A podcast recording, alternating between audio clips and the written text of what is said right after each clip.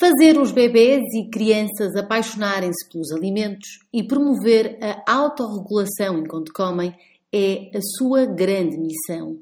Lisa Afonso, nutricionista infantil e investigadora doutorada na área do comportamento alimentar infantil, é a nossa convidada do podcast da Parentalidade Consciente, uma conversa sobre nutrição, abertura e amor que convida a novas e diferentes reflexões sobre a inata relação que estabelecemos com a comida.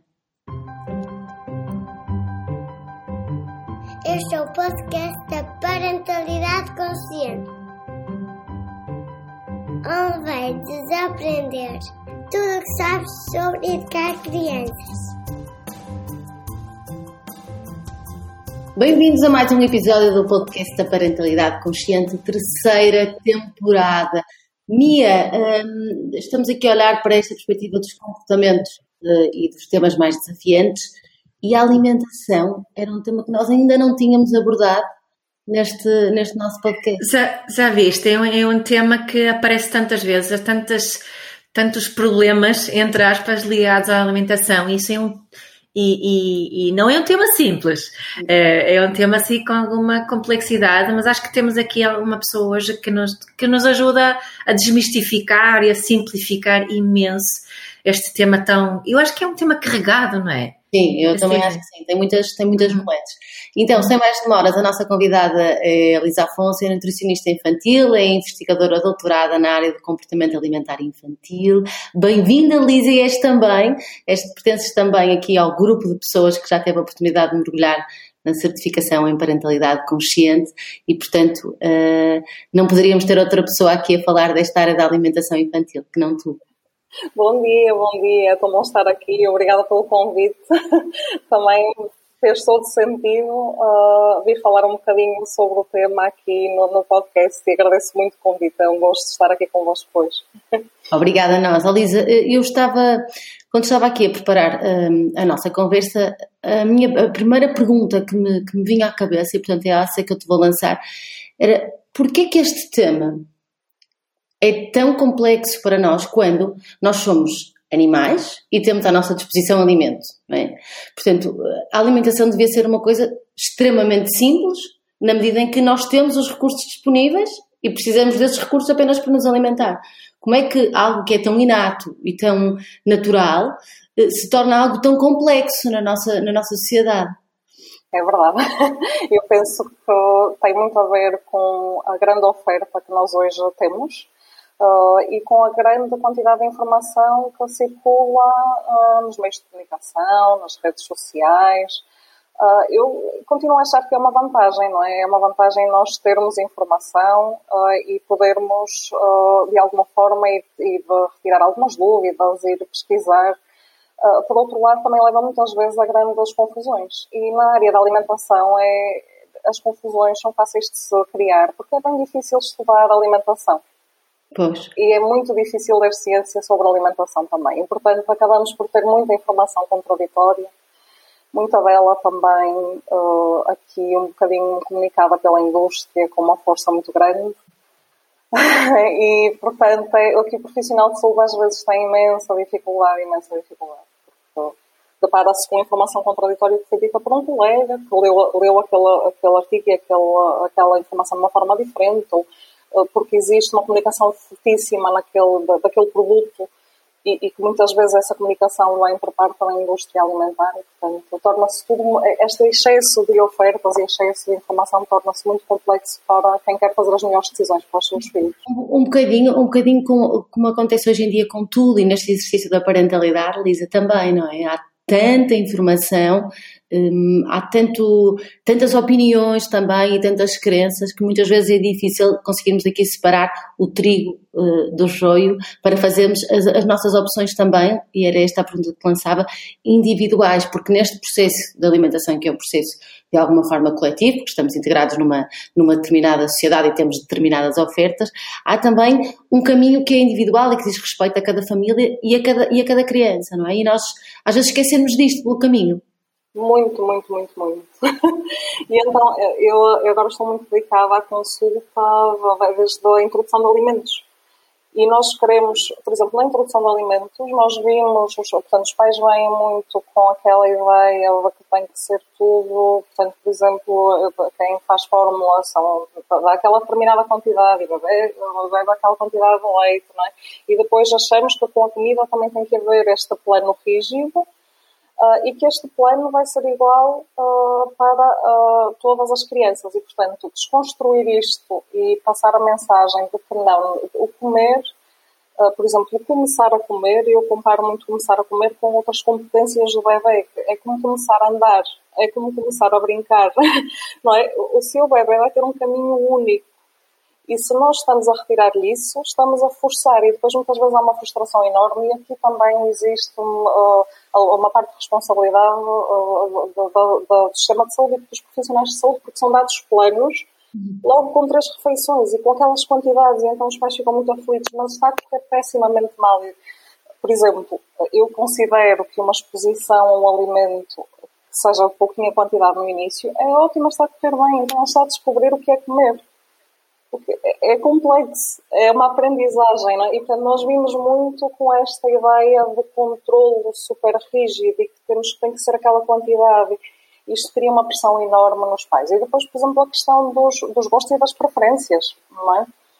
Tal como nós adultos, uh, o bebê, a criança, tem as suas preferências, os seus gostos. Isto não significa, por exemplo, em relação a. Nós sabemos sempre que há alimentos mais desafiantes, que nós todos temos uma preferência pelo sabor doce, por exemplo, e que é muito importante desde o início uh, expor, uh, na medida daquilo que é o possível, expor a criança a sabores mais ácidos, mais amargos. Esta exposição repetida vai fazer com que eu aceite este alimento mais facilmente. A exposição repetida é diferente de pressão para comer, em primeiro lugar, não é? Sabemos também, não é? É, e em segundo lugar, uh, chegará o dia em que eu, eu vou, tenho que aceitar talvez eu não goste e está tudo bem. Eu tenho o direito de não gostar de um alimento, portanto, o meu filho tem o direito de não gostar de um alimento também. E esta mensagem é, é difícil de passar.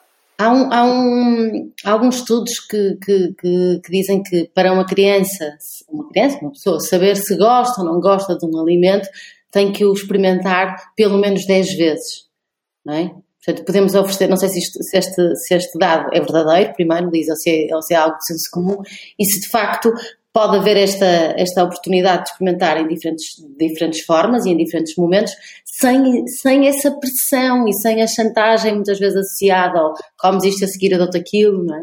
Sim, porque sabes, ah, esta exposição muitas vezes pode ser só uma exposição ah, sensorial, visual, tocar, sabes, falta isto nós aqui, por exemplo, em relação à introdução de alimentos e à alimentação nos primeiros anos de vida em Portugal, temos duas abordagens que são muito uh, dicotómicas, como de outras coisas, que é, imagina, ou sou vegetariano ou não sou vegetariano. Ou estou a fazer dieta, ou estou num mundo colorido e posso comer tudo. Ou estou a fazer baby e a comer tudo pela mão, ou estou uh, a comer papas e purés em que os pais controlam totalmente aquilo que se come. Uh, e, portanto, nós acabamos por ter aqui dois modelos uh, completamente contraditórios e em que, uh, por exemplo, nos purés e nas papas, muitas vezes a criança passa o primeiro ano de vida sem ter contacto com o sabor isolado do alimento, sem olhar, tocar, sabes? O que é que é um brócolis? É isto, ok? Vou mexer-lhe. e às vezes eu explico aos pais, exposição é isso também, é colocar lá em cima e ele mexe e atira para o chão se quiser. Isto é exposição não é levar o alimento à boca, é deixar que ele toque, que mexa. E este aspecto é um aspecto fundamental. Eh, então, alimentos mais ácidos e mais amargos, que à partida podem ser mais rejeitados no início, nem sempre são, às vezes, eh, muitas vezes até nos surpreendemos e, e existe uma preferência por estes sabores em função a outros que são mais doces. Uh, portanto, aquilo que, que, a evidência nos diz é que temos que ter uma exposição de pelo menos oito vezes. Imagina-se, o bebê prova, até faz uma carinha feia, está a descobrir o sabor não vamos logo partir do princípio, muitas vezes os pais dizem correu pessimamente mal e não vou voltar a dar brócolis porque correu mal. Eu disse assim, não correu mal, está a descobrir, é normal, portanto, sim, é, é mas é um trabalho é difícil de se fazer, é, é, é desconstruir aqui muita coisa. Oh, oh, Elisa, estavas a falar e há bocado falaste de uma coisa que eu gostava muito de abordar contigo, portanto vou puxar atrás na conversa, quando, fal, quando falaste desta, desta autorregulação que tu propões no teu trabalho, que, que, que o bebê ou que a criança tenha alguma autorregulação em relação à alimentação.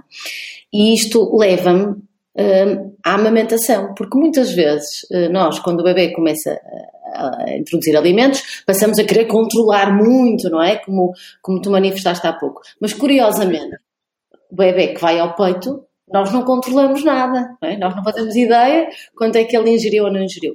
E, portanto, perceber aqui contigo se esta autorregulação é inata, por um lado, se isto é inato, de alguma forma, e, e, e, se nós, quando introduzimos alimentos, estamos a contrariar algo que é inato, não é? Porque quando começamos a controlar muito, estamos a retirar esta autonomia eh, da criança também. Certo, é, é esta característica ela não, uh, não, não, não aparece em, cada um de nós da mesma forma. Portanto, nós podemos ter diferentes capacidades de autorregular aquilo que comemos e uma grande, portanto, a base, uma grande parte desta base que determina este, estas características é, é genética. Portanto, nem todos temos a mesma capacidade de regular aquilo que comemos. Contudo, é muito importante, logo desde o momento em que o bebê nasce, em relação, a, por exemplo, à amamentação, a diferença entre a alimentação, a alimentação através do leite materno e da fórmula, tem esta, tem importantíssima, é que quando eu estou a mamar, não existe aqui uma porção que, que consiga ser definida, enquanto que quando estou a fornecer fórmula, desde cedo estou a determinar uma porção. E isto tem feito, nós hoje sabemos, na capacidade de autorregular aquilo que comemos. Ou seja, apesar de nós inatamente não termos esta característica na mesma, a mesma capacidade, não é? Da mesma forma, ela pode e deve ser treinada. E treinada logo desde o momento em que começamos a comer. Portanto, aqui a amamentação com um papel fundamental como promotora da autorregulação alimentar. E depois, quando introduzimos alimentos, a mesma coisa. Portanto, ah, nós pais vamos definir horários, vamos definir aquilo que oferecemos, mas tem que ser dada autonomia. Né? E quando eu falo em autonomia, é autonomia em relação à seleção, portanto, dentro daquilo que é o possível expor a, diferentes, a uma diferente variedade e deixar que o bebê escolha, e autonomia em relação à quantidade. Hum. E nós, eu, eu, por exemplo, e na semana passada estive a falar com a mãe e, e já tive esta conversa com a minha em relação à sopa. Aquilo que é o dilema da sopa em Portugal. Por exemplo, eu nem recomendo a sopa no, no, primeiro ano de vida. E muitas vezes há aqui uma luta enorme porque os pais querem muito que o bebê coma sopa e, e arranjam estratégias, muitas vezes é o tablet, são distrações, porque querem que aquela quantidade seja consumida e acabamos por não estar nem a respeitar aquilo que é o volume que um bebê uh, vai conseguir comer, muitas vezes são volumes enormes que nós lhe estamos a oferecer. Estamos a oferecer quantidade de sopa quase equivalente ao adulto e ainda queremos que coma depois alguma coisa uhum. da seguida, não é? E não estamos, estamos a dar uma combinação de sabores. Eu, a sopa tem um papel importantíssimo, mas para mim é muito importante no primeiro ano de vida que o bebê saiba o que, é que são os sabores dos alimentos isolados, sabes? E depois, muitas vezes, acabamos por nos manter também aqui com bases muito comuns nas receitas que habitualmente são partilhadas. É abóbora, batata, cenoura e, uma, e um alimento verde. é quase sempre o mesmo sabor, portanto não temos variedade nenhuma. Portanto, dentro do possível é fundamental dar autonomia ao bebê. E este é um aspecto importantíssimo para ele se, se motivar para ser um apaixonado por comer. Que, que bom não ser a minha a dizer isto, né? Eu, eu, gosto muito de partilhar uma, uma história que foi contada uh, pelo. Vocês as duas já ouviram, uh, pelo meu grande mestre Jesper. Não? Jesper era terapeuta familiar, mas ele estava envolvido num projeto, num infantário na Dinamarca, junto com nutricionistas e junto com, com as educadoras da, educadoras e educadores da, desta, desta jardim de infância, onde queriam fazer uma experiência porque a hora do almoço era sempre uma grande confusão. Algumas crianças estavam cheias de fome, outras nem por isso, gostos diferentes, eh, temperamentos diferentes, portanto, decidiram que iam alterar uh, a estrutura e o conteúdo na, na, hora do almoço, ou seja, alargaram o horário, acho que o horário era tipo das 11 uh, à 1 ou qualquer coisa do género. As crianças podiam escolher quando e com quem queriam uh, comer e uh, era buffet. E as crianças também podiam escolher o que colocar no prato. Buffet queria dizer que eram todos os alimentos assim separados, né? e à partida não havia sopa, porque na Dinamarca não, não comem muita, muita sopa. Mas então as indicações eram que nenhum adulto poderia intervir uh, neste processo, nem no horário, nem com quem, nem o que, nem a quantidade. Um, e, e, no início, claro que as crianças se calhar só punham aquilo que gostavam mais, era só pepino e só massa e mais nada. Mas, mas passado, eu acho que ele disse, passado um mês, sensivelmente, todas as crianças compunham pratos nutricionalmente equilibrados e bons para elas. Né? E isso, claro que o que estava na mesa era definido pelas nutricionistas. Uh, e, e o mais giro disto é quando ele disse: e era tão giro ver estas criancinhas que tinham à volta de 14 meses com o seu prato ir até a mesa do, do buffet, não é? 14 meses e tinham isto.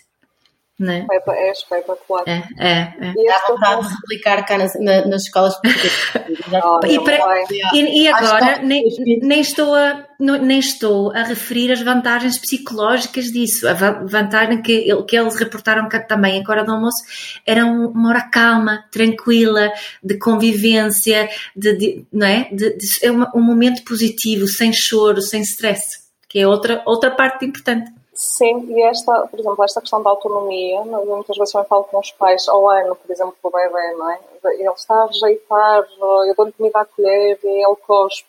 Eu, eu acabo de trabalhar muito com os pais também esta questão da autonomia, não é? Mas pense bem, eles já deviam estar a começar a usar talheres, é? já deveria haver aqui alguma escolha dentro daquilo que, que é a oferta que pode proporcionar. E são conceitos muitas vezes difíceis, por exemplo, o conceito da autorregulação alimentar que pode passar, por exemplo, por nós sabermos, identificarmos eh, quando, antes de começarmos a comer, que fome é que temos.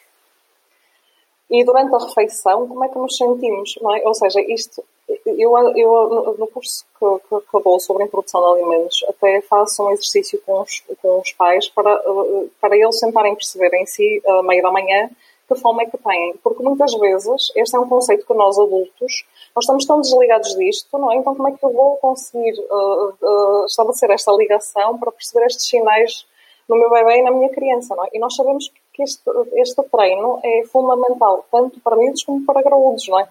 Uh, também há um estudo recente um, com crianças em, portanto, dos 3 aos 6 anos, em que durante uh, cerca de um mês, uh, portanto, eles tiveram uma, uma sessão de brincadeira em que numa bonequinha eles tinham que identificar como é que o estômago da boneca estava antes do lanche. E, portanto, eles tinham um velcro em que, imagina, selecionavam se o estômago estava vazio, quando não colocavam velcro nenhum, estava a meio uh, ou se estava cheio. Pronto, e eles faziam esta brincadeira na boneca e depois tinham que fazer o mesmo para si antes de lanchar e faziam, repetiam mesmo no final uh, do lanche. E, portanto, e isto, no, na maioria das crianças, levou a uma melhoria uh, da sua capacidade de autorregular aquilo que comem. São aspectos simples, mas que, que nós adultos, nós enquanto pais temos que pensar nisto e, e começar a, a, a, também a identificar estes sinais em nós, eu acho, para termos sensibilidade para identificar e para ajudar o nosso bebê a identificar. Deixa-me partilhar, porque acho que é um, é um contributo. Eu, eu, hum, eu tenho dois filhos. E, e, e, noto que no meu primeiro filho, primeiro não tinha, não tinha tantos conhecimentos na área da parentalidade consciente, portanto, este caminho surgiu já ele, eh, já ele tinha nascido, não é? E a minha filha não. Quando a minha filha nasceu, eu já, já tinha uma série de conhecimentos e nesta área da alimentação também. E eu noto que ainda hoje em dia, hum, a minha filha tem muito mais consciência da sua fome e requisita muito mais e vai mais autonomamente buscar alguma coisa e sabe quando está a ficar nervosa eh, nervosa porque tem fome, do que o meu filho, que tem 8 anos, que eu, preciso, que eu ainda preciso de o ajudar. Vicente, estás a ficar nervoso. E ele, ah, mãe, se calhar tenho fome. Enquanto ela já faz este caminho sozinha, e é mais nova, porque sempre teve mais autonomia nestes processos alimentares. Na mesma casa, um, e, e tendo, tendo os dois, hoje em dia, a mesma educação, não é? Mas aqueles primeiro ano e meio de vida em que eu era mais controladora, eh, não é? Mais eh, determinou ainda hoje em dia, passado sete anos, a maneira como ele se relaciona com, com a sua alimentação e, sobretudo, esta questão de perceber de que forma as questões de ordem alimentar influenciam as suas emoções também. Certo, que tipo de fome tenho eu, não é? Eu quero comer, mas porquê? Não é? Será que quero comer? Será que estou com sede? Por exemplo, é comum nas crianças confundir o estímulo da fome, quando na realidade temos sede. E, portanto, convidar às vezes a criança a beber se, se ainda não passou muito tempo desde a última refeição, por exemplo. Uh, será que eu tenho sono? Será que eu estou cansada? É uma fome emocional. Há muitos, muitos, muitos tipos de fome, não é? Hum. A necessidade está ali por trás. É a mesma coisa com a recusa alimentar. É? Muitas vezes temos uma grande luta no final do dia, uma refeição muito difícil, uh, porque existe, na realidade, já, já, é, já deveria estar a dormir, não é? Portanto, é sono, é irritação, porque, entretanto, o jantar atrasou e fomos dando alguns petiscos, ou nem que seja uma bebida, às vezes achamos que não tem interferência, mas tem. Não é? Portanto, que fatores aqui estão por trás? E aí a parentalidade consciente trouxe-me, eu acho que uma nova visão, também um novo olhar sobre, sobre esta questão também, que é olhar para as necessidades da criança, como nós olhamos, temos que olhar para as nossas também, e muitas vezes estamos tão desligados disto para nós adultos e acabamos por fazê-lo também para, para os nossos filhos. E, portanto, ter esta noção de que há muitos, muitos fatores e muitas fomes. Uhum. E que existem outras necessidades aqui por trás que, que, que estão a, a refletir-se como, como um sinal de fome, que na realidade é outra coisa. E, e, esta, esta, esta, isto é tão, tão importante porque eu acho que esta área da alimentação é, é tão transcontextual, não é? E representa tanta coisa. E, e também há aqui um, um, uma questão de controle, não é? Por parte das crianças, uma coisa que eles conseguem controlar ao mesmo tempo que é uma parte que os pais também querem controlar. É muito essa, essa está muito presente, não é? E, e, no fundo estão aqui duas conversas paralelas, ver se, por onde é que tu pegas, Lisa, mas, mas há algumas crianças que utilizam isto, o momento da alimentação, no fundo para, para uh, uh, recuperarem alguma falta de autonomia, né? porque elas realmente conseguem, podem fechar a boca e recusar-se de comer. E depois há, temos aqui o lado emocional, de, principalmente da mãe, acho eu, mas tu confirmas se esta é verdade ou não, que associa quase a, a, sua qualidade de mãe depende da quantidade de comida que a criança come. Então queremos aqui, são momentos de muito, muito conflito. Sim, sem dúvida, concordo plenamente. E sim, penso que a mãe aqui é a principal, o principal cuidador que muitas vezes acaba por fazer mais este controle e esta pressão. Sim, acaba por ser o momento em que a criança pode determinar não é, a sua vontade fechando a boca, não é? e por outro lado existe uma necessidade enorme Quer dizer, eu, se eu, muitas vezes, por exemplo, aqui a questão da sopa, que é uma questão muito cultural, não é? Acaba por ser uma questão muito social. É, se ele não come, eu vou jantar da família, almoço de família e não come sopa, eu sou julgada, não é? Tenho a sensação que estou a falhar. Por exemplo, eu sinto que com a sopa é isso, mas é, uma, é um hábito tão nosso, não é? Toda a família come. Então eu tenho esta pressão e depois muitas vezes a pressão também, atenção, esta pressão por parte dos, dos pais, infelizmente em muitas situações também uh, uh, surge com base na, numa pressão até por parte do, dos profissionais da saúde.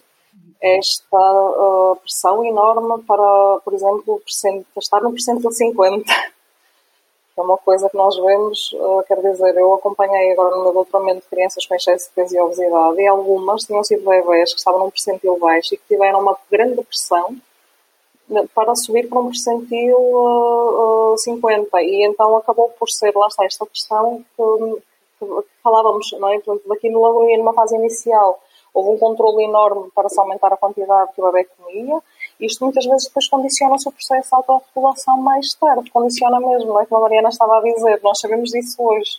Estas experiências aqui numa fase inicial acabam por ter muita influência naquilo que é, eh, nós sabemos que se existe, nós chamamos o catch-up growth, que é um, aqui um aumento, um, portanto, passamos de um percentil para outro percentil de peso muito rapidamente, vai haver uma maior multiplicação de adipócitos e maior tendência para ter excesso de peso e obesidade mais tarde, sem falar do processo comportamental aqui associado. Depois criam-se grandes lutas, não é? Porque nós já vamos para, e muitas vezes aqui é uma situação de desconforto enorme no momento da refeição é, ou seja, já temos aqui esta situação, como dizias, não é? em que estamos aqui a ver quem é que, portanto, a criança já numa situação de rejeição, já sabe que vai ter pressão para, para comer uma determinada quantidade e, portanto, já, já partimos do princípio que vai ser negativo. Não é dada autonomia porque eu quero eh, forçar e quero controlar e, portanto, é, é aqui um, um ciclo enorme de desconforto para a família, não é? Pois, e depois também há aqui outra questão que eu acho que se calhar colocava aqui na, na, na hora das refeições como outro ingrediente para discutirmos, um, que, é, que são as questões também uh, comportamentais à mesa, não é? De comer direito com os talheres, de não sair da mesa, de, de comer naquele determinado período de tempo, ou de ser, ou serem muito rápidos, ou serem muito lentos. Quando, uh, quando na realidade, Lisa, um, isto é um, também é um caminho, não é? Aquilo que tu dizias há pouco, esta experimentação, esta possibilidade de de, de, de, tocar nos alimentos, de mais tarde se calhar se levantarem e voltarem à mesa, não tem a ver com educação, não é? Voltamos aqui a falar desta, desta questão. Temos de estar muito mais preocupados, como, como refere a Mia nos conceitos de parentalidade consciente, na relação que se estabelece à mesa, do que na educação que damos aos nossos filhos à mesa, certo? Exatamente. E na integração uh, também naquilo que é uma rotina familiar, ou seja, nós muitas vezes passamos também imenso tempo a criar um contexto de refeição ali exclusivo para o bebê e para a criança, em que come num horário diferente, sabes? E esta questão, por exemplo, quando temos aqui muitas vezes ao final do dia uma grande luta, uh, portanto, e, e, uma rejeição alimentar, e, e, e, estamos ali já numa situação de controle, de desconforto grande, e existe esta integração naquilo que é o momento da refeição familiar. Eu sei que isto nem sempre Portanto, os horários do bebê e da criança não coincidem sempre com os horários de refeição dos pais, nem sempre é fácil fazer isto. Mas muitas vezes esta integração naquilo que é a nossa rotina familiar vai fazer toda a diferença. Ou seja, eu deixo de estar, criar aquele peso, agora é o momento em que tu vais comer, em que eu estou aqui a alimentar-te, a ver quanto comes, e comes desta maneira, e não deitas comida ao chão. E passo a ter aqui uma abertura e uma, a dar uma liberdade também ao bebê, uma autonomia, não é? Então, agora vais passar a comer connosco não existe melhor efeito. És parte, não é? És parte. É mais és ideia de... parte. Nós estamos a conversas, fazes parte, estamos aqui numa conversa comum, que não é só sobre o que é que tu estás a comer, sabes? E muitas vezes isto acaba por resultar, os pais ficam muito surpreendidos, uh, porque efetivamente aqui este efeito, por um lado, o efeito do modelo, não é? Eu estou a ver os meus modelos a, a comerem e nada, não existe um, um efeito mais forte, não é? Mais capaz de me passar a mensagem do sim, vale a pena provar isto, do que eu ver os meus modelos a fazê-lo. E, uh, portanto, esta capacidade de, de, fazer parte daquela, daquela rotina uh, familiar e, portanto, poder uh, mexer nos alimentos, uh, tirar se for preciso, e sabemos que faz parte quando nós queremos que exista uma exploração sensorial dos alimentos, não é? Portanto, a tirar alguns alimentos ao chão e ter esta abertura para despreocupar um bocadinho e não estar aqui demasiado preso a regras e a esta etiqueta, esta etiqueta não é? que desde cedo se quer criar. Olha, estavas a falar aqui dos pais, um, ainda nós não, não, não olhamos muito esta, esta questão da modelagem, é? porque é muito comum nas famílias portuguesas os pais obrigarem os filhos a comerem a sopa, mas os pais não comerem a sopa, não é? Isso, eu acho que a vida toda me puseram sopa à frente, mas mais ninguém, a não ser eu e o meu irmão, comíamos sopa lá em casa. Atenção, eu adoro sopa. Mas, uh, portanto, é, é, é, é, muito, é muito curioso que nós temos estes modelos, não é? E depois também temos aquela situação de que queremos muito que os nossos filhos comam os vegetais uh, todos, mas na, na, mas na dispensa temos várias bolachas processadas e, e, e, e, se eles não comem, depois no limite, muito zangados, ainda lhes vamos dar um pacote de bolachas só para não irem uh, com a barriga vazia para, para a cama. Portanto, temos uma série de, de contradições no nosso próprio processo, não é, Elisa? Não sei se concorda. Não fazem sentido nenhum. Por exemplo, em relação ao excesso de peso e obesidade, eu acho que nunca uma criança devia ser colocada em dieta, como hoje se faz. Nós temos situações de crianças com peso a mais, e eu acho que é, é maldade. Eu, eu costumo explicar isto aos pais. Não faz sentido nós termos uma família a comer bolachas e haver um elemento da família que não pode comer e passa-lhe um pacote de bolachas à frente e tu não comes porque estás em dieta. Isto não faz sentido. Tem que haver aqui uma mudança familiar. É? A mudança tem que ser para todos. Não faz sentido dizer ao seu filho que tem que comer sopa se não come sopa. Não é? E esta é uma mensagem super contraditória. Não faz sentido. Nós temos que mudar este hábito para todos e, aliás, muitas vezes eu digo, e, e, e e que é um, um crime colocar uma criança em dieta, porque muito provavelmente será um adolescente com alguns problemas em relação ao seu comportamento alimentar e um adulto em dieta, e vemos isto muito na consulta do adulto, né, situações que vieram desde a infância. Nós estamos a ensinar muitas vezes que existe um alimento proibido e um alimento permitido, quando devíamos tentar fazer esta mudança para a família e, e, e tentar retirar este peso negativo e esta carga negativa sobre alguns alimentos. Sabes, nós sabemos que eles têm mais açúcar, são processados, são para comer menos vezes para toda a família. É? E esta deve ser a mensagem. E quando nós estamos ali a dar um foco muito negativo e, e então temos o alimento presente e, e fazemos proibição, nós dizemos uma restrição que não é encoberta, não é? Então estamos a passar esta mensagem super negativa e, portanto, aquilo que tem que acontecer é uma mudança para todos. Sim, não faz qualquer sentido eu estar aqui a criar uma regra só para ti, quando eu não sou modelo dessa regra. Ah, e, tam e, também existe outra coisa uh, que nós fazemos, é falar em alimentos proibidos e em alimentos uh, bons e maus, não é? Começaste a conversar com do branco, que é muito aquela ideia de anda lá, come a sopa que eu depois tenho ali uh, um quadradinho de chocolate para ti. Como se a sopa fosse má, mas tenha que ser, e como se o chocolate fosse bom, quando na realidade isto, isto é também um convite à, à, polarização que nós vemos de uma forma tão generalizada na, na, na nossa sociedade e, e, que é tão, é tão perigosa também, não é, Elisa? É que isto é, como dizia a Mia, isto abre a porta a tantas outras coisas que vão além da alimentação. Mesmo, mesmo, mesmo. Vemos isto muito no adulto. Às vezes em consulta com um adulto digo assim, mas olha, pense lá, estes alimentos que come, gosta, gosta dos alimentos que come? Eu disse, não, mas já como estas bolachas há muito tempo porque alguém disse assim, mas então como umas bolachas que não gosta? E olha, aquele alimento que acabou por comer, disse-me que comeu estes alimentos porque tinha vontade de comer chocolate, não é? Mas agora pense bem, se comesse um quadradinho de chocolate, se calhar até acabava por ter menos calorias do que comendo todos estes alimentos. Portanto, esta, esta polarização acontece muito na, na alimentação do adulto e depois é muito transmitida para a criança também. Portanto, nós temos que tentar desde muito cedo quebrar estas associações entre alimento mau e alimento bom. É? E ensinar às nossas crianças que uh, os alimentos eles dão-nos prazer. E, portanto, devem ser consumidos em frequências diferentes e em quantidades diferentes, mas são fontes de prazer e, e, e passar uma mensagem positiva em relação a, a, a, todos os alimentos. E depois esta questão de controle falavas, não é? Nós, quando estamos a dizer uh, se comes a sopa, comes um doce, estamos a dar aqui um valor ao doce que depois não será esquecido.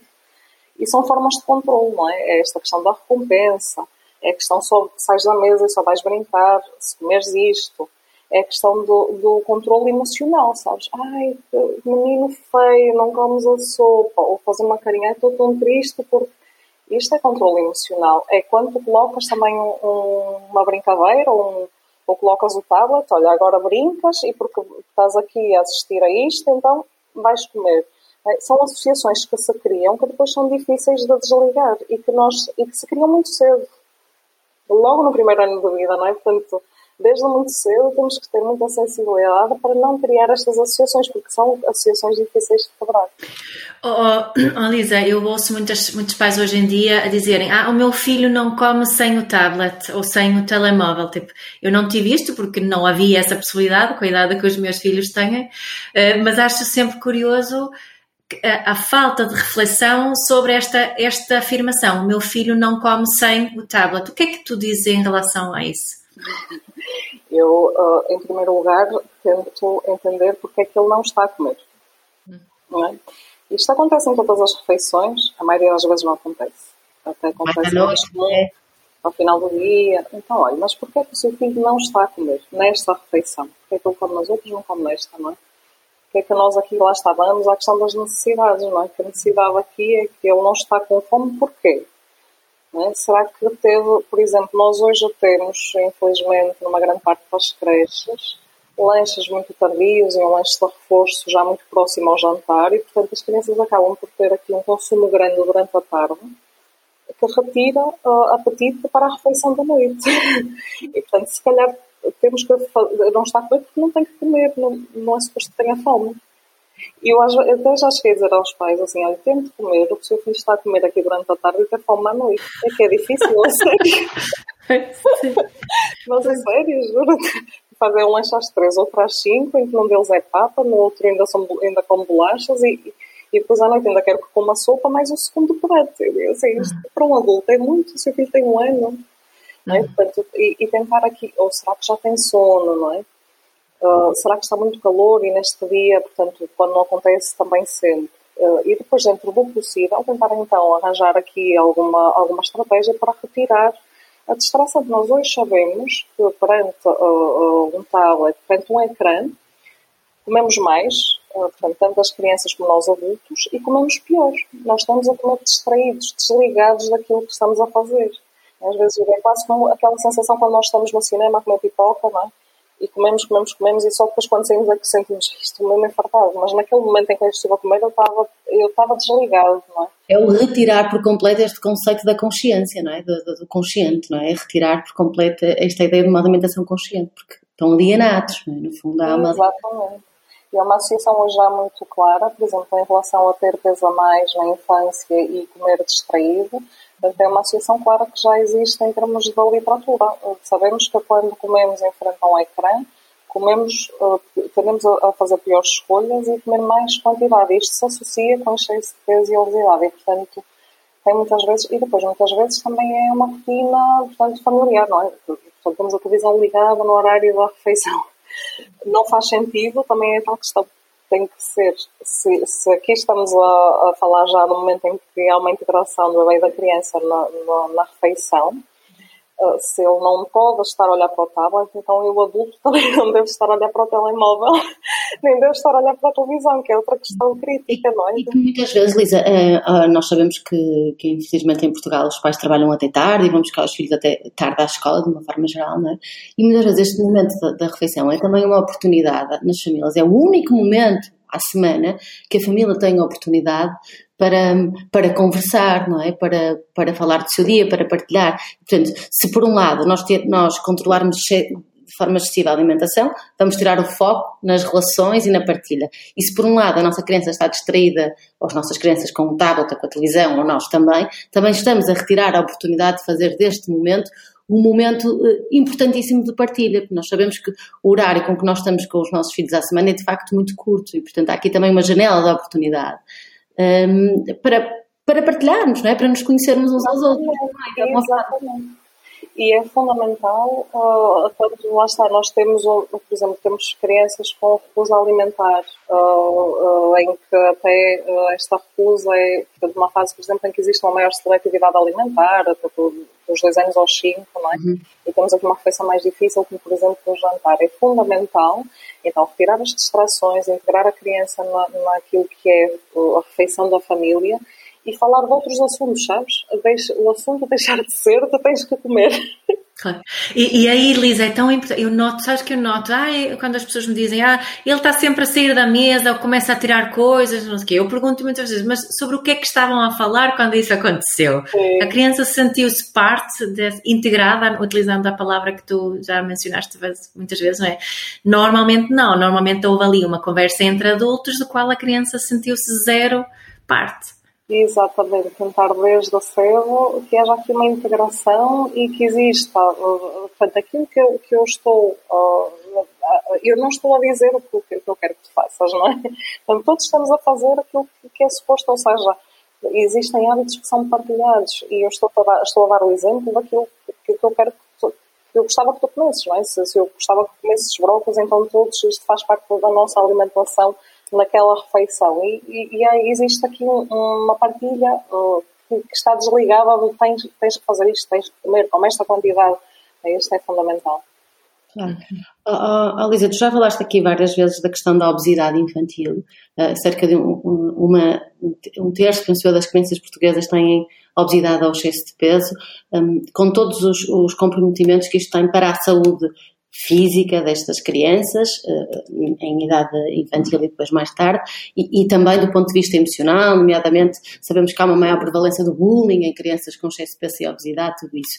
Mas, mas eu gostava muito aqui de, de, de, de focar uh, uma outra questão que é, uma criança que, mesmo que não seja obesa ou tenha excesso de peso e tenha uma alimentação que não é nutricionalmente interessante, também há comprometimento para esta criança, não é? Porque muitas vezes há aqui a ideia de que, ah, mas ele é magrinho, portanto não tem mal uh, ter aqui um reforço dos, dos alimentos processados em detrimento de, de, alimentos mais, mais saudáveis. E isto não é verdade, não é porque a criança não, não tem excesso de peso que não vai haver uh, comprometimento do ponto de vista também da, da sua saúde física e não só, não é? Sem dúvida, aqui existe um foco enorme uh, só sobre o peso. e o excesso de peso e obesidade, eles definem-se assim, só olhando para o peso como uma medida isolada. Até nós sabemos hoje que é limitativo, que devemos ir além disto. Uh, não é? Portanto, acabamos por ter um foco grande e muitas vezes uh, também existe ainda um erro até que na forma como ela é comunicada, porque uh, temos muitas vezes um, aqui um excesso de zelo sobre o percentil de peso e não olhamos ao percentil de comprimento, por exemplo, uhum. e então temos uma pressão sobre os pais para que exista aqui uma redução do percentil de peso, mas se é uma criança mais comprida e mais alta tem que pesar mais, não é? Portanto, nem sempre esta comunicação ainda é bem, bem feita e, e efetivamente um foco enorme no peso, desligado muitas vezes desta questão de, de, de, do efeito que é negativo de um, de um consumo que seja pior aqui, que não se associa a um peso excessivo. É? Temos um, metabolismos diferentes e temos crianças que comendo pior podem estar num percentil uh, saudável, digamos assim, não é? Isto não significa que uh, aquela, aquela alimentação não esteja a ser prejudicial já naquele momento e, e outro aspecto importante que é nós sabemos que tendemos a manter uh, muitos dos gostos que criamos nos primeiros anos de vida, não é? E, portanto, quando nós estamos a criar uh, esta associação e estamos nós dizemos a, e até a indústria alimentar diz assim, treinar o palato, não é? Nós treinamos o palato e aprendemos a, a gostar de determinados sabores nestes anos, nos primeiros anos de vida e tendemos a levar estes hábitos depois para a nossa adolescência e para a vida adulta. E, portanto, isto pode comprometer muito, não significa que não tens peso a mais aqui nos primeiros anos de vida, depois na adolescência, é? em que existe uma maior acumulação de gordura, por exemplo, para as meninas, que isto não venha a acontecer efetivamente, ou até na idade adulta, porque tendemos a manter estes gostos depois, enquanto adolescentes e adultos. Portanto, é fundamental cuidar da alimentação das nossas crianças, aqui independentemente do, do percentil. percentil de peso, nomeadamente, existe aqui um foco enorme sobre isso. Claro. Olha, também gostava aqui de, de, abordar um outro, um outro tema que foge, foge um bocadinho, mas acho que, que, que, vai tendo relação porque nós estamos, estamos todos a crescer, não é? E nós estamos aqui a falar das crianças que um dia serão adolescentes e posteriormente adultos. Hum, há alguma evidência de que quanto maior for uh, esta autonomia e esta autorregulação, um, melhor, melhores serão os hábitos de saúde para, e de alimentação para o, resto, para, o, para o resto da vida. Ou seja, se for uma criança que desde cedo teve a sua autonomia, pode fazer as suas escolhas, pode servir-se, que eu acho que é algo importante, que desde cedo cá em casa todos servem, é o compromisso que todos comem, eh, provam pelo menos todos os alimentos que estão à mesa, mas, mas cada um serve a quantidade. Eh, se isto depois vai ter relação, nomeadamente na adolescência, com, com perturbações alimentares, eh, anorexias, bulimias, com oscilações de peso eh, na idade adulta muito, muito intensas. Há aqui alguma, alguma relação entre uma coisa e outra, Lisa? Olha, desde logo e desde muito cedo ainda na infância existe uma associação, portanto, quando, por exemplo, o baby led weaning, em que o bebê está, uh, portanto, decide os alimentos que come e a quantidade que come, uh, tem uma associação logo muito direta com uma menor seletividade alimentar. Uhum. Portanto, o bebê vai aprender a gostar, vai ser uma criança que vai gostar de mais alimentos, seletividade alimentar e neofobia alimentar. Perante um alimento novo, mais prontamente vai dizer sim, quero provar ou seja, vai estar mais apto a fazer esta exploração, porque esta exploração foi feita desde muito cedo, nós ensinamos o que era suposto. É? E até visualmente há essa diversidade de cores, de texturas, tudo isso, não é? Sim, exatamente. Portanto, eu, eu estou pronta a tocar no alimento, a explorá-lo, porque desde muito cedo é, eu percebi que isto fazia, alimentar-me é, era isso também, não é? Uh, e depois, por outro lado, sim, portanto, esta questão de treinarmos a autorregulação alimentar, mesmo quando uh, esta capacidade pode não estar, uh, portanto, inatamente não, não ser tão apurada para, para cada um de nós, fazer este treino vai associar-se depois a melhorias em termos de regulação do apetite mais tarde e a menor excesso de peso e obesidade. E, portanto, é fundamental em qualquer fase da vida é fundamental que o façamos. Nós hoje tentamos fazer isto para adulto também. É? Portanto, isto acaba por estar muito desligado, muitas vezes está muito habituado a fazer planos muito determinados e quando temos o adulto em consulta deixa esse peso ou obesidade, o que quer é um plano com tudo muito rígido, sabes? A que horas como, a quantidade como.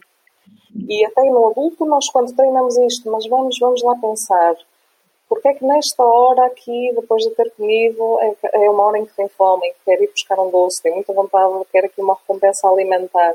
A treinar isto no adulto vai fazer com que ele tenha mais competência. Numa fase inicial até pode ter a sensação que não, que, que este processo acaba por ser muito confuso e que está sempre com vontade de comer. Mas depois quando tu consegues ir recuperar alguns destes sinais, que são sinais inatos e que podem ser treinados, então existem mais valias enormes. Medo. Tá, não, eu estava aqui a fazer algumas associações porque uh, Portugal é um dos países na Europa com mais uh, maior taxa de obesidade infantil, Sim, certo, Lisa? É, certo. certo. Estava a pensar. Sabes que sabem que eu, eu, nem, eu estou sempre a comparar com, com, com a Suécia e os países nórdicos, as pessoas se calhar até ficam fartas disso, mas para mim é interessante fazer esta, esta comparação, porque não, lá na escola uh, são as crianças que colocam sempre a comida no, no seu prato, desde, mesmo nos jardins de infância, são elas que põem manteiga no pão uh, do que vão comer, uh, não é? Portanto, há, há muito essa. Eu lembro-me também disso, e, e, por acaso foi uma coisa que a minha filha passou um dia, uma vez, numa escola sueca, e a primeira coisa que ela me falou foi, ah mamãe, eles confiam muito mais nas crianças e, e eu podia pôr eu o que eu queria no meu prato na, na no refeitório. Fantástico. Né? Ele decidiu a quantidade. Sabes que eu tive uma situação assim muito estranha uma vez numa escola que eu fui fazer uma sessão para o dia todo e depois fui almoçar na cantina.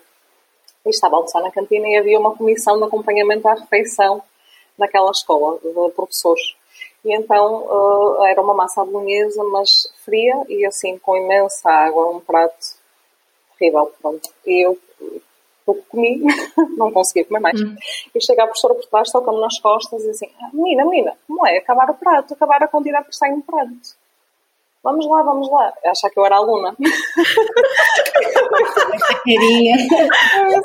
Olha, uh, já provou este prato? É que acho que era importante que provasse.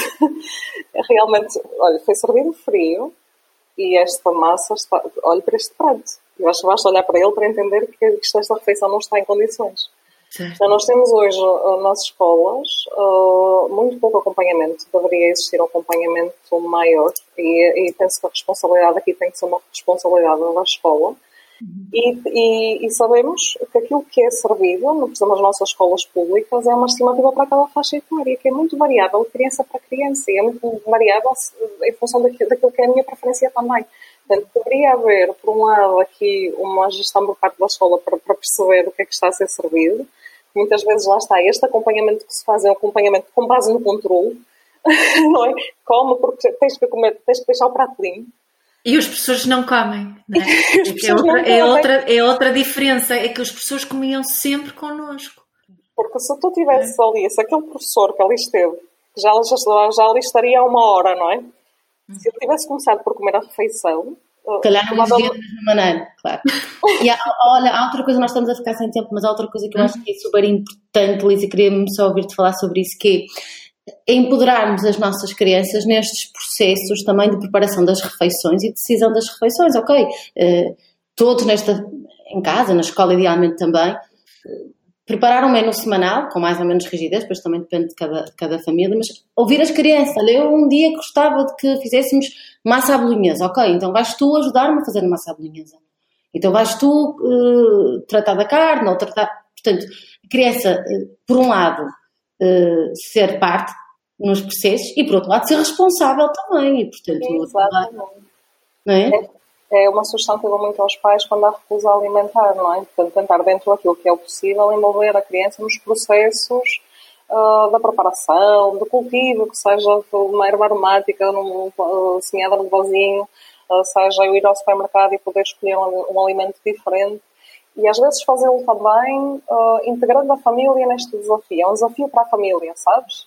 Não é só um desafio, não é? Porque quando tu tens, por exemplo, uma situação de recusa em que já existe aqui uma pressão enorme, que eu já sei, pronto, vamos lá fazer uma brincadeira para, para ver se eu como qualquer coisinha. Então, quando retiras esta pressão e só este olhar sobre a criança, e não, vamos fazer agora um desafio familiar. Olha, cada um de nós deve escolher um alimento que não gosta para comer esta semana. E vamos até a desenhar isto, pôr isto no frigorífico, fazer, assumir este compromisso. E quando passa a ser um desafio familiar, sabes? Estás ver, olha, a minha mãe também vai experimentar um alimento, vai, vai dar-se a, este, a esta brincadeira também.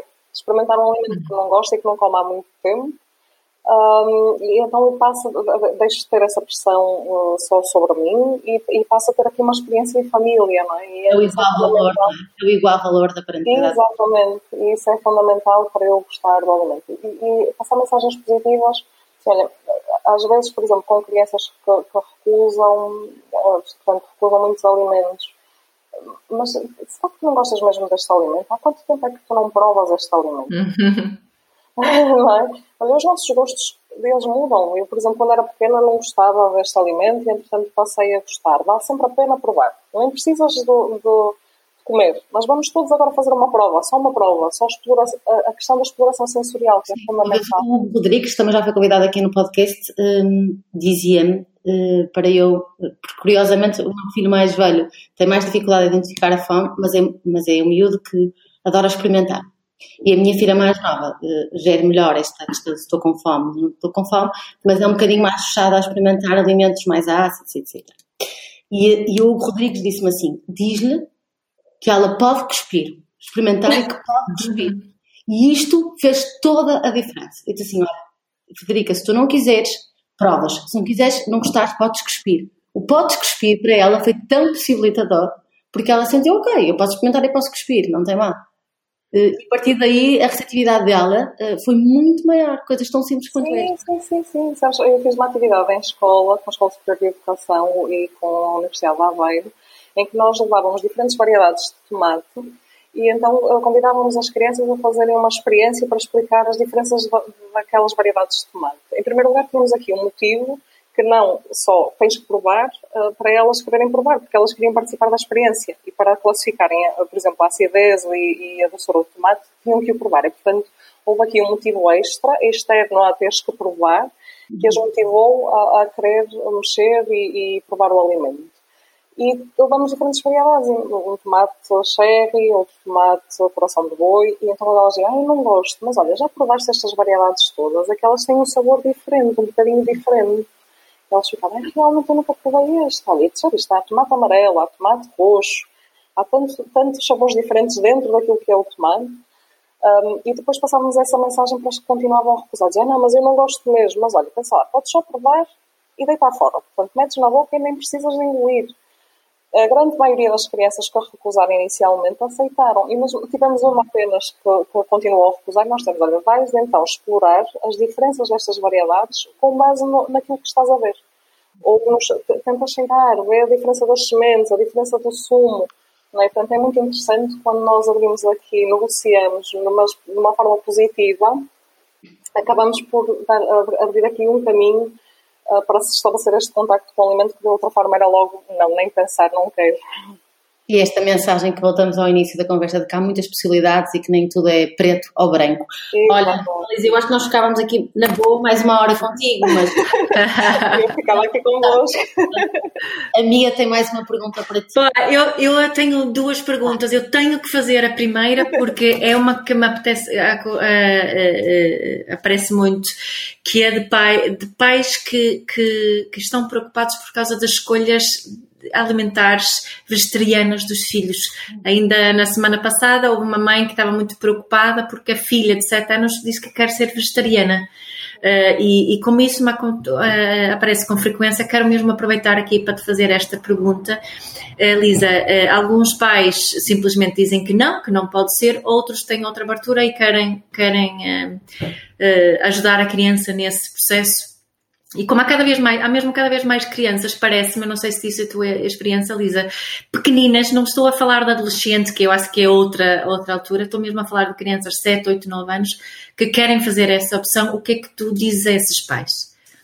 Ok, pronto, sim, sim. nós hoje temos, portanto, em relação à alimentação vegetariana, também, como disse no início, não é? temos, temos muito, ainda temos muito, este modelo muito dicotómico, que é ou sou uhum. vegetariano ou não faço refeições vegetarianas de todo e hoje já temos aqui, uh, por exemplo, uh, refeições vegetarianas, a possibilidade de as fazer na escola, temos aqui uma nova abertura e, uma, e, e um novo conhecimento também, por exemplo, por parte das escolas em relação a este tipo de padrão alimentar. E eu penso que tem que haver uma abertura por parte dos pais para compreender, em primeiro lugar, os motivos, não é? E uhum. para, dentro daquilo que é uh, uma adaptação que não vai prejudicar, porque não prejudica, não é? se houver aqui um, um cuidado da forma como esta alimentação se faz, de, de, uhum. de, responder àquilo que é a necessidade que a criança está a demonstrar. Portanto, não tem que haver uma rejeição só e um medo de não nem pensar. Não é? Acho que tem que ser feita aqui, dada uma abertura para se respeitar também e para tentar adaptar aquilo que é a alimentação da criança a esta, a esta possibilidade.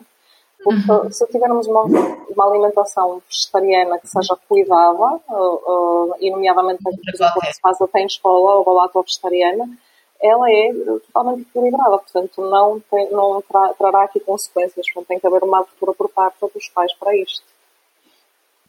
Boa, era só isso que eu queria ouvir.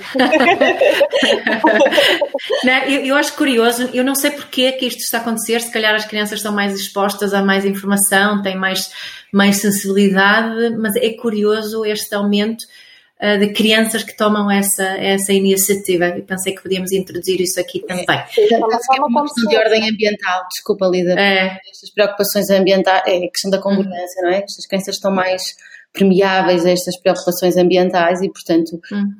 elas são mais congruentes muitas vezes que nós e, portanto, não nos faz é verdade. defender os animais. Nos primeiros, nos primeiros anos da vida, e também sinto isso de situações, situação, aqui uma situação de rejeição que não seja ainda por, por esta consciência ambiental ou Uhum. Pode ter a ver também com, com o facto da carne ser mais fibrosa e ser é, é uma uhum. textura bastante desafiante para muitas crianças e portanto tem que haver uhum. aqui alternativas que podem ser igualmente equilibradas, não é? Portanto, é uma questão que tem que ser desconstruída. Todos nós deveríamos, e sabemos e temos projetos lá fora, o Meat Free Monday, não é? Escolas que yeah, yeah. têm um dia sem carne, e uhum. seria muito positivo para nós e para o ambiente que algumas refeições da nossa semana fossem refeições livres de carne e de, e de, peixe. Portanto, uhum. tem que haver, e, e penso que, que, deverá haver esta abertura por parte do, dos pais para compreender e para adaptar um pouquinho.